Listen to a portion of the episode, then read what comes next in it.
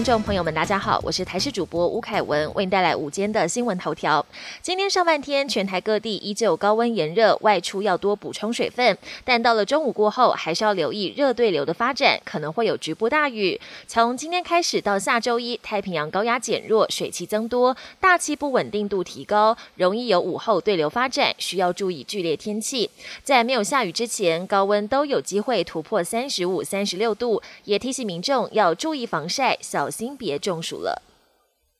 还没买到中秋廉价车票的旅客要留意了，因应国内疫情降温，交通防疫措施松绑，台铁对号列车开放座位数上限，由七成放宽至八成。调整后试出每天大约六千个座位，预计在九月七号上午九点开放旅客订购。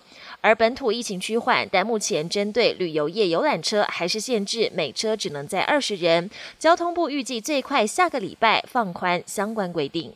台湾首批九十三万剂 B N T 疫苗二号早上抵台。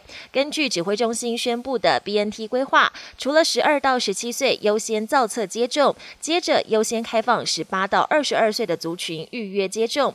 不过有学者直言，让十二到十七岁先打是错误政策，应该优先让高风险族群打第二剂。指挥中心指挥官陈时中表示，高风险类别已经开了一定程度的疫苗厂牌，剩下就是机会公平的问题。但这个问题永远无解。国际焦点：政府是否该强制民众接种疫苗，持续引发议论。意大利总理德拉吉表态，一旦等到欧盟全面批准新冠疫苗，考虑强制要求意大利全民接种。目前，意大利已经强制规定医护、学校教职等族群必须接种疫苗，并且实施绿色通行证，力拼九月底全国疫苗覆盖率达到百分之八十。艾达飓风的余波发威，一路席卷美国东北部好几个州，纽约州更惨遭历史性暴雨。纽约市一号晚间五小时内，一共灌进相当于五万座奥运泳池的雨量。